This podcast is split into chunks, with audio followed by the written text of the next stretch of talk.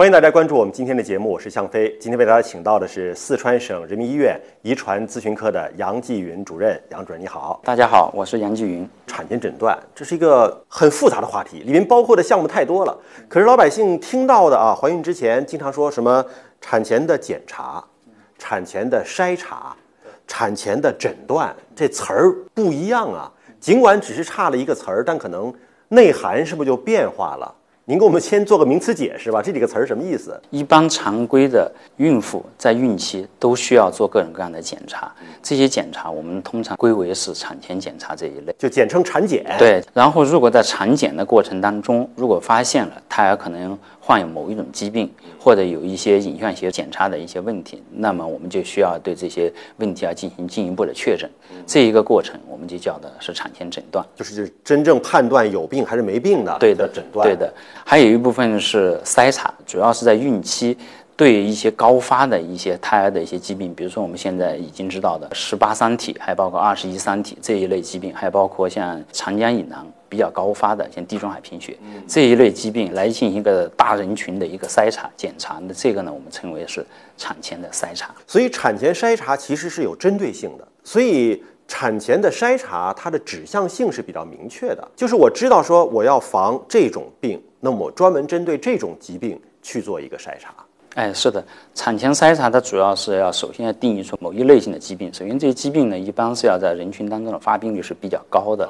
而且对这种疾病呢，也要有很好的一些筛查的手段，同时还考虑到医疗的一个经济相关的一个成本。只有把这些疾病要给它固定下来，才会来进行筛查。从现在来看呢，对筛查的疾病的病种范围是在扩大，嗯，就有更多的一些疾病会纳入这个产前筛查的范围。首先，这个病得是高发病，对；再一个，你得有好的筛查的手段，对，你才能够做这个筛查。所以我们重点说一说筛查和诊断，因为产检就是说你只要是。生孩子之前去医院做系列检查，都可以纳入到产检的范畴之内。整个生孩子的过程当中，对吧？生孩子过程当中都算产检。如果说针对性的某一种类型的疾病的筛查，那么现在的筛查的手段有哪些呢？主要筛查的疾病，像您刚才说的二十一三体啊、地中海贫血啊，都用什么方式来筛查呢？针对这二十一三体呢，现在主要的筛查的方式有三种。呃，一种呢就是我们现在的传统的一种血清学的一种生化筛查的方式，就是我们俗称的唐氏筛查，可以在孕早期来做，我们叫早期的唐筛，也可以在孕中期来做，这个我们叫中期的唐筛。第二类呢，它是呃影像学的一个筛查的方式，在孕早期呢，我们会对胎儿要做一个叫颈部透明带的一个检查，这一个也就是我们所说的 NT 检查，这个呢也可以对部分的染色体的异常可以来做筛查。染色体异常，它在机体上对会有一些异样的表现，它会有一些影像学的一些异常的改变。NT 会表现为是增厚的。孕早期呢，通过这种超声的方式，也是对这种染色体病筛查的一种手段。嗯，但它是不是也无法确诊，只是怀疑？只能是怀疑。还有第三种方法呢，就是现在我们也是比较流行的一种，采用母体的一种血清，然后来直接来检测其中的一些胎儿的游离 DNA。通过这种方式呢，也能对。十三三体，还有十八三体，还有二十一三体来进行筛查，嗯，就是所谓的这个无创产前基因检测。对的。那这三种筛查方式，都是筛查同一种疾病，他们彼此的筛查方法是属于互为补充，三种都要做，还是说是可以选择其中某一种、某两种？呃，一般原则上来讲呢，如果是病人愿意选择的话，可能优先考虑的是唐筛，它毕竟从成本上来讲，它会更低。但是呢，它唐氏筛查呢也有一个局限，就是说它的假阳性，还有包括假阴性，都相对来说是比较高的。所以我们建议呢，现在有更好的方式呢，像无创这个应该是一个比较好的选择。还有在孕早期呢，这个超声的这个筛查也是一个很好的一种手段。它除了可以对染色体病本身来做一个筛查的话，在早期它还可以对其他的一些胎儿的一些发育的问题。也可以来做一些筛查，所以影像学这个 B 超必不可少，对吧？它不光是看你的这个透明带的问题，还有其他的发育是不是有大的异常。在孕早期的一些胎儿的一些很严重的结构性的畸形，在孕早期就可以看到了。嗯，但您刚才说到了一个词啊，就是假阳性和假阴性，这是个什么概念呢？我们所说的假阳性是指我们通过唐氏筛查的方式，然后筛出了某一位孕妇，我们认为她的胎儿是二十一三体的风险，但是我们通过产前诊断的方式，比如说羊水穿刺，进行了染色体核心分析，最后发现这个胎儿的染色体是一个正常的，正常的。哎，这种呢我们就叫的是假阳性。假阴性呢，就是我们通过这种唐氏筛查，我们认为这个胎儿是一个染色体病的一个低风险的个体，但实际上到最后他出生了以后，发现就是一个染色体的病的一个患者，这种呢我们叫的是假阴性。那传统的这种唐筛，它的这个假阳性和假阴性的这个比例大概有有数字统计吗？唐氏筛查它的一个敏感度，按照目前的文献报道，大概应该是在百分之五十到六十之间。也就是说，他通过这种方法，认为是有百分之五十到六十的唐氏患儿是可以通过这种方式筛查出来的。有百分之五十到六十，那肯定也就意味它的一个假阳性也是比较高的。嗯，那就可能有百分之四十到百分之五十，有可能是做这个羊水穿刺，最后发现孩子是正常的，哎，对的那，不白扎一针吗？这个是唐氏筛查这个项目不可避免的一个弊端。嗯，也就是说，为了在群体当中能够把更多的一些染色体病的患儿给筛出来，那么在整个诊断的过程中，就需要有更多的孕妇一起陪着去做了这种无谓的检查。抽取妈妈的外周血做无创的这种基因检测，它也是一个筛查的手段。那么它的假阳性、假阴性的比例大概是多少？相对来说，这个假阳性跟假阴性的比例明显的要低得多。针对这二十一三体的话，现在按照国家规定的敏感度应该要达到百分之九十五以上。但是把它定义为作为一种筛查的话，它实际上还是有一定的假阴性的，还有一些假阳性的概率。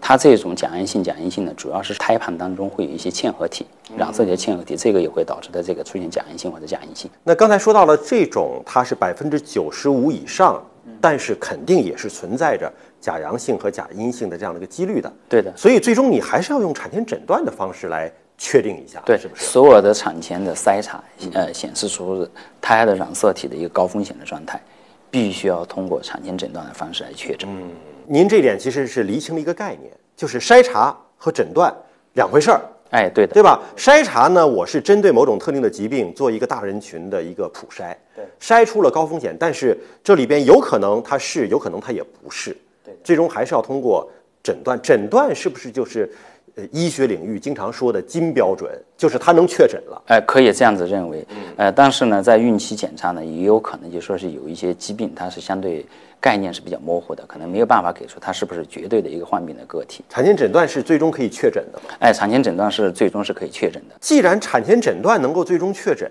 咱们干脆省略前面筛查的步骤，直接扎一针，大家都来诊断就完了呗。那这个还是要考虑到一个医院的一个对病人的一个服务能力度的问题，因为如果所有的人都来进行产前诊断的话，可能医院是，呃，没有办法完成这么大的一个量的。这就是一个公共卫生经济学领域的这么一个话题了。好像做这个羊水穿刺，不光是医生护士陪着，对吧？时间也挺长的吧？大概做一次。呃，时间应该不是很长，他如果医生很熟练的话，差不多也就三五分钟就可以穿刺结束。穿刺就你后期还要检查呢。这个穿刺完了以后，他就很快就可以回家了，这个不需要做后期的一些很特别的一些处理。对，就是医生观察这个有没有问题，大概还需要多长时间？呃，差不多可能半个小时左右。一般穿刺完了以后，会在医院门诊呃留观半个小时左右，然后如果没有什么意外，就可以呃走了。但他对医生的操作手法是不是就要求比较高一些？呃，应该是有有要求的。他不同的医生来穿刺，他可能给病人造成的一些痛苦啊，或者包括造成一些意外，肯定是有差别的。这就涉及到有创和无创的问题了，对吧？我们说到的目前的这种金标准的诊断，是不是都是有创的，还是说也有无创的诊断？有有创的，还有无创的。你比如说像对产前诊断，实际上我们涉及到有几个方面了。呃，它的技术手段除了我们所说的遗传学的方法检查以外，然后还有其他的影像学的一些诊断。影像学的诊断这一块，我们应该是可以把它归为是无创的这个范畴。呃，遗传学的诊断这一块，一般是在临床当中用的比较多的，还是一些有创性的检查，都为了要获得胎儿的一些样本。